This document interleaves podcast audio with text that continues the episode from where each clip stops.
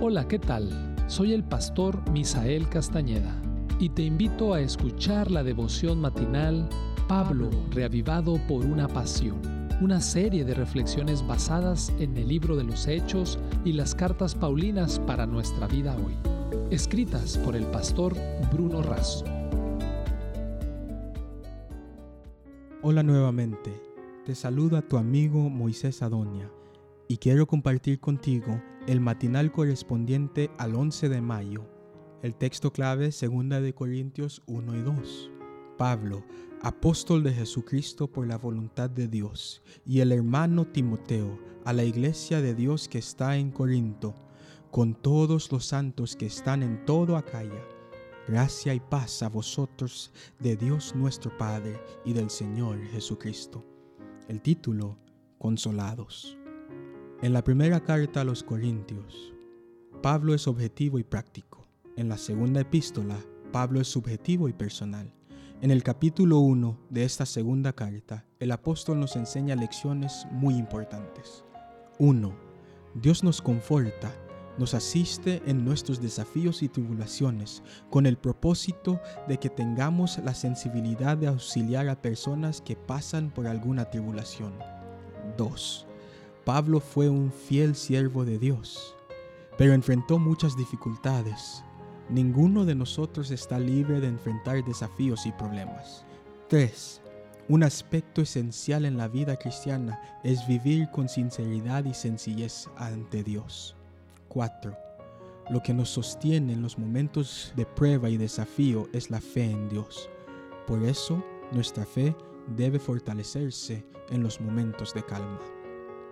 Además, el autor declara que Dios es Padre de misericordias, es decir, es la fuente y el origen de la misericordia. Es quien nos consuela en toda tribulación, angustia, apremio y dificultad. Consolar es más que aliviar, fortalecer, acompañar. Significa Dios al lado de nosotros. Limitado por su humanidad, Jesús no podía estar en todo lugar al mismo tiempo. Por eso envió a otro consolador, al Espíritu Santo, al fin de que esté con nosotros para siempre. El apóstol señala que el objetivo de nuestra consolación es consolar a los que estén en cualquier tribulación. Es decir, somos consolados para consolar. El propósito es siempre misionero.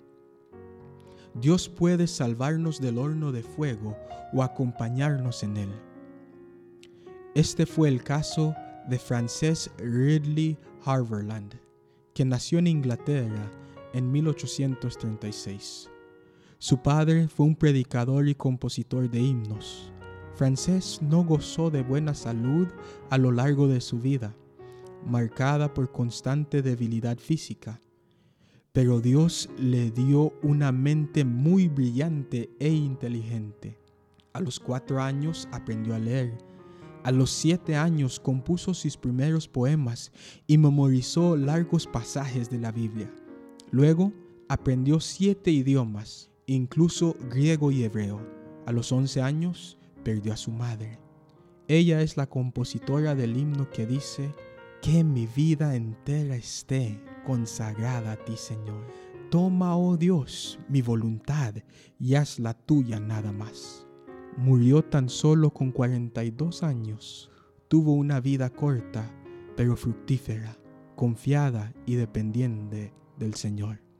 Las aflicciones del justo pueden ser muchas, pero de todas nos librará el Señor. Él promete su consuelo.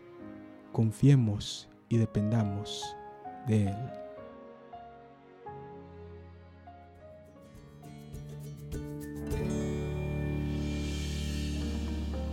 Esta fue una producción de la Iglesia Universitaria de Montemorelos en México.